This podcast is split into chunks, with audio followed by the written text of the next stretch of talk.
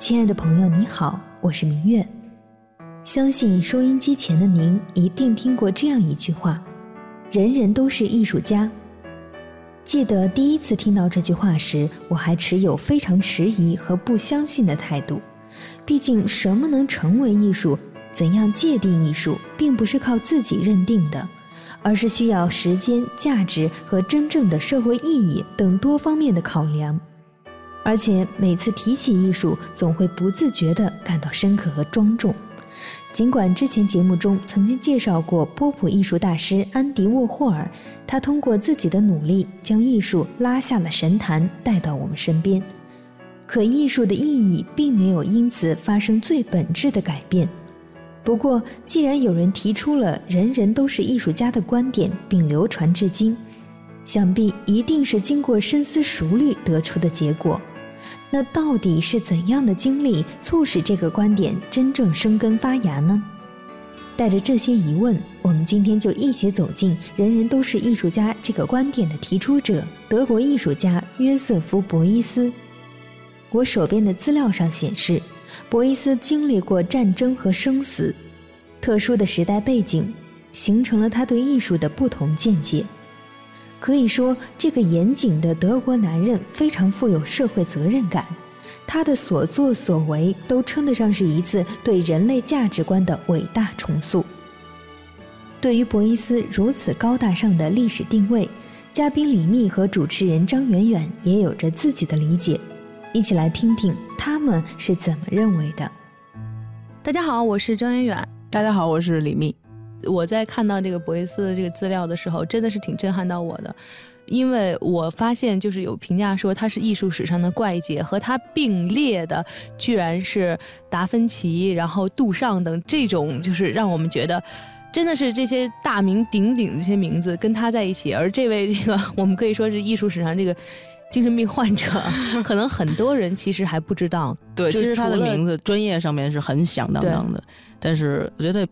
普通的大众，因为如果不是咱们的历史或咱们中国环境下面的人，的确大家不太见得真的了解。可能听说过博伊斯，一说都可能听起来这名字就像个大师的名字，但是就是一些德国名字嘛，四十年代德国名字，基本能说出来的，可能能谈论的，基本都是个大师了。但是大家可能真不知道他的高度是有多高的。你刚才说跟达芬奇、跟杜尚来做比较，你刚刚用了一个等，没有等。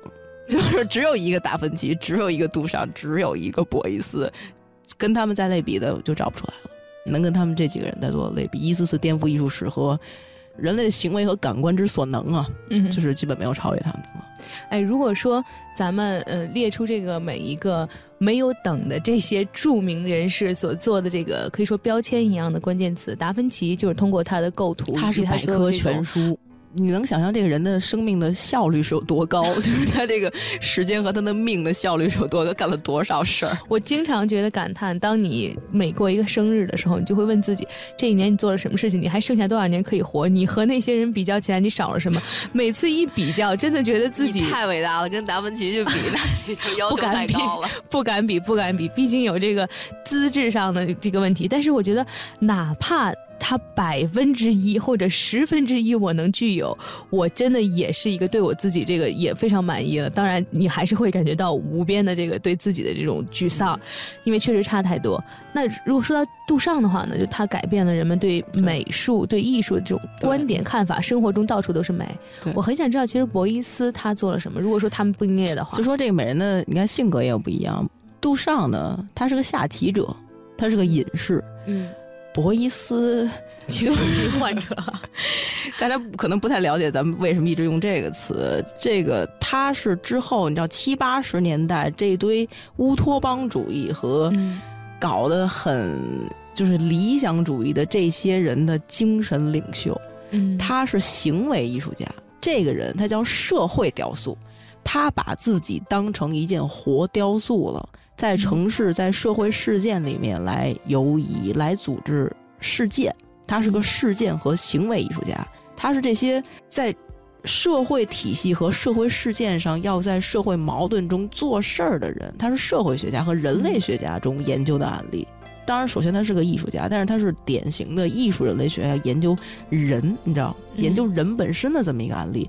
说好听了，就咱们刚才说的那些，这个人在艺术史里面的名誉和他的这个 reputation 呢，嗯，即使他做了非常疯狂和非常困惑、让人不解的行为，但是在高度上面，大家即使对他没有结论，研究他的书非常多，他的名誉是完美的。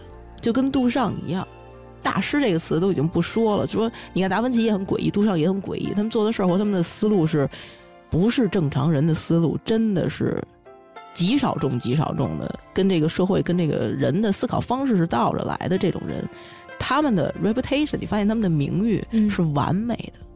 嗯，他们有一个无懈可击的名誉。博伊斯，如果咱们一会儿聊这生平和聊他之后的作品，你会发现这个人的一生简直太诡异了，然后做过的作品也非常的诡异。曾经反对他的人，或者是现在摸不清博伊斯到底是什么套路的人，会把他认为是他是旁门左道、巫师啊，然后或者有人觉得是严重幻想症患者。但是在真正的认真的、严肃的艺术艺术史研究的时候，这个人的名誉无懈可击。对我来说，他首先是一个敢于挑战、敢于真正付诸行为的。很多人可能行为很诡异，或者你能想到一些事儿，能有几个人敢干？他是非常实践型的人，他打过仗，他几乎丧过命，所以他敢干一些事儿。还有就是几个关键词对我来说，他真的是一个乌托邦主义者，他几乎是西方历史上艺术史和思想史上面最后一个乌托邦主义者。他经过战争以后，给这个理想主义塑造的高度是后人再也回不去的，因为咱们之后也没有这么大的战争了嘛，是回不去的。他就像得给德国国家和德国这场战争做。精神治疗一样，他本身看起来行为像个神经病一样，但是他就像个你知道打仗完的战士回去要做精神治疗来抚平的战争受过的一些刺激或者创伤吗？他是给国家，他是给二战做精神治疗的人。您现在正在收听的是凡尘工作室全新节目《跨越时空的艺术碰撞》，精彩稍后继续。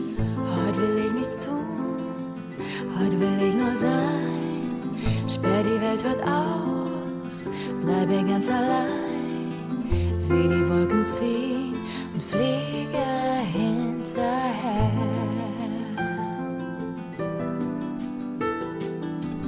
Eine Melodie kommt von nirgendwo, löst sich wieder auf, dort und nirgendwo.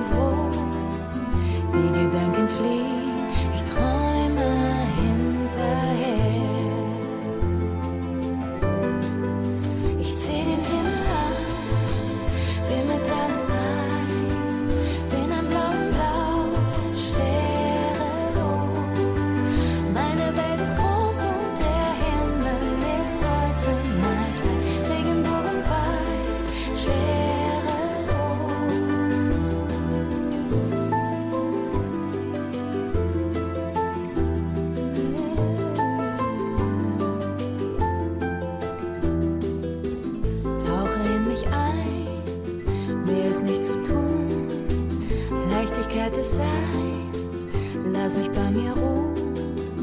Seh die Zeit vergehen